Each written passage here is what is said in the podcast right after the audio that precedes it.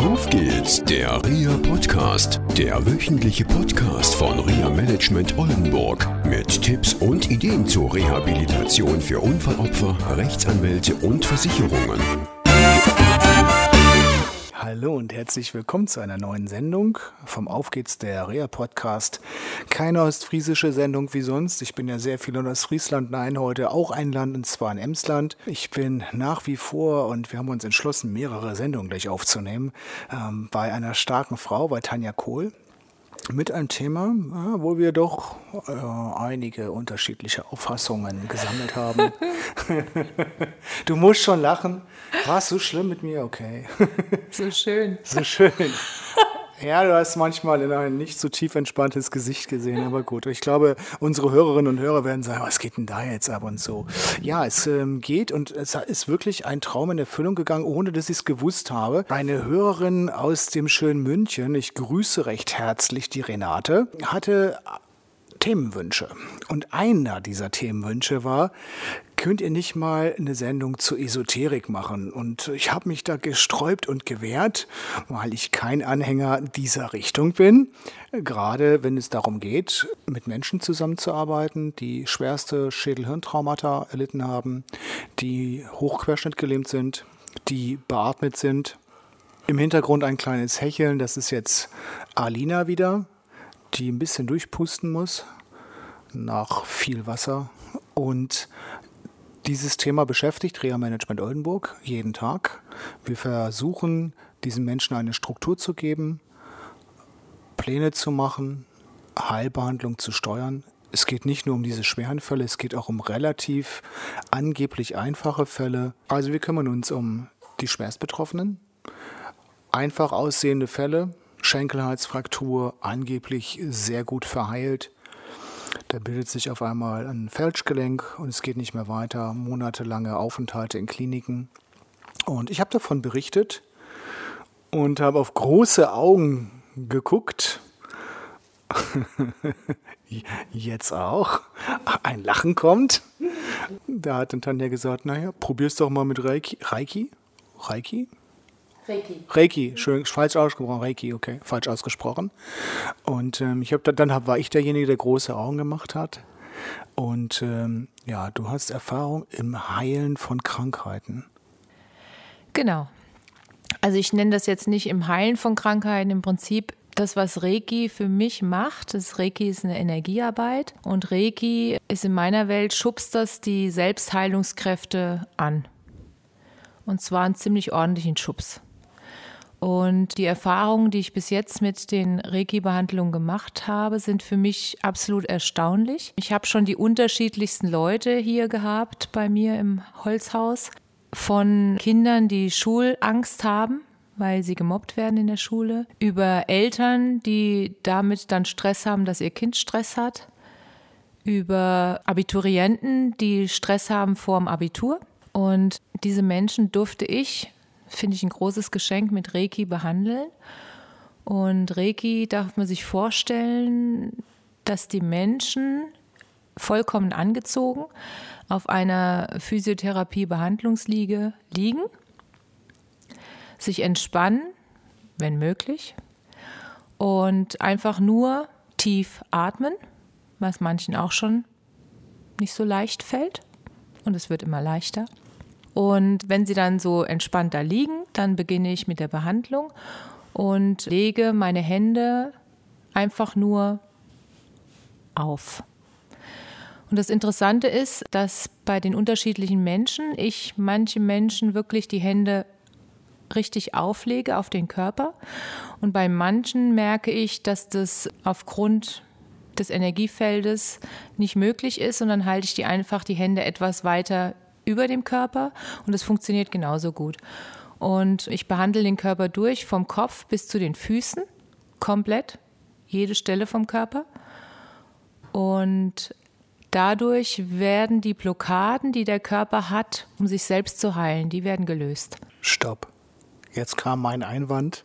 Ich habe jemanden, der hat eine Querschnittlähmung. Mhm. Ähm, er kann nun auf deine Therapieliege, kommt darauf, kann sich hinlegen mit den Transfer Möglichkeiten, die er, die er oder sie gelernt haben, Er spürt einen Großteil des Körpers nicht mehr. Entweder komplett oder nur noch Hautsensibilität ist da. Und das Rückenmark ist komplett durchtrennt. Oder teilweise durchtrennt. Wie willst du so jemandem helfen?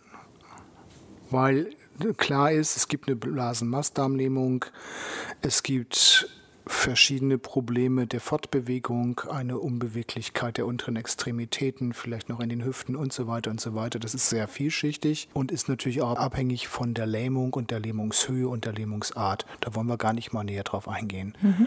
Wie kannst du mit deiner Art der Unterstützung einem solchen Kunden helfen?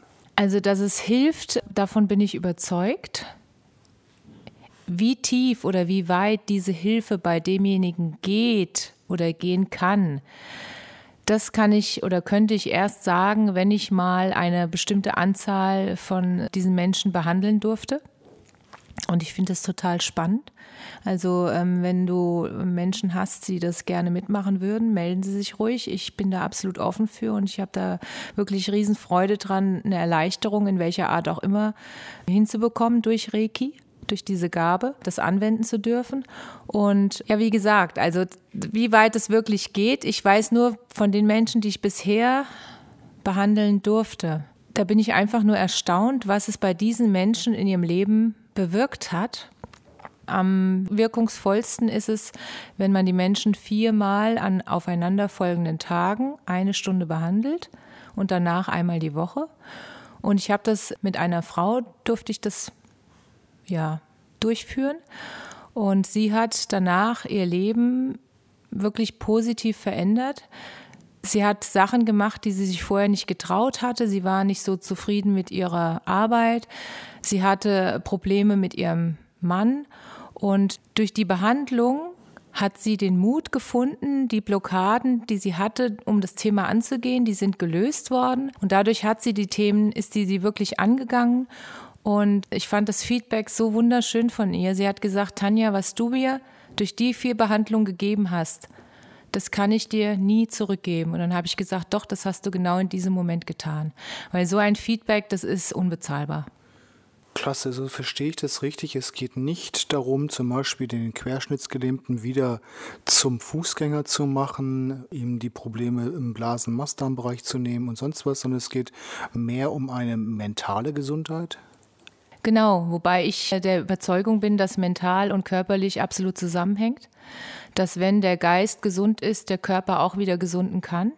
Und deshalb finde ich das äußerst spannend, wie weit die Möglichkeiten da wären, was möglich wäre, wenn diese Blockaden alle gelöst sind, dass sich im Körper einfach nochmal einiges tut, was man vorher nicht erwartet hätte. Und ich habe einfach schon erlebt, es waren schon Menschen da, die Medikamente nehmen müssen. Die mussten danach weniger Medikamente nehmen. Und Ängste haben sich gelöst, weil es einfach nur Blockaden sind.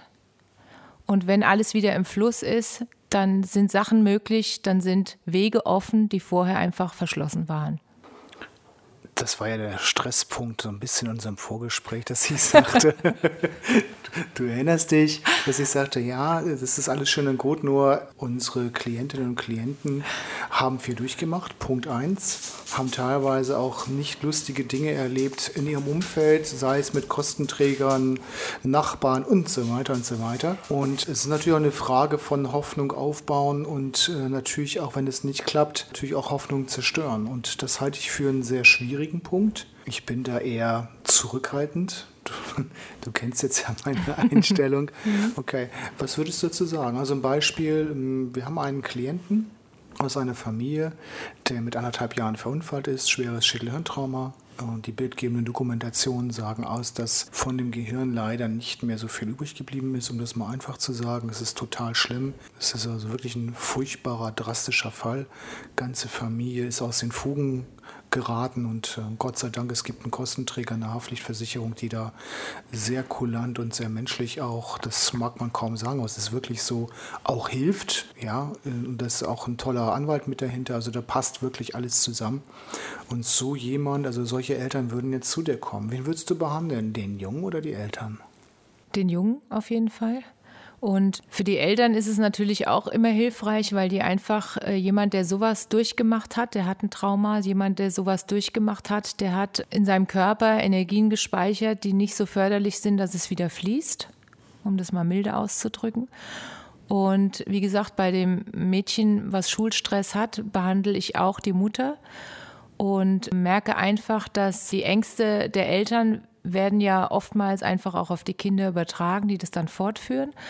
Und dadurch, dass ich die Mutter auch behandle, überträgt sie nicht neue Ängste auf ihre Tochter, sondern die Ängste kann sie jetzt auch loswerden und loslassen. Und ich glaube einfach, was total wichtig ist bei so einer, wenn man sich darauf einlässt auf Reiki, ist, dass man am besten ohne Erwartungen freien Herzens da reingeht in die Behandlung und sagt, es passiert, was passiert und das, was passiert, ist gut. Okay.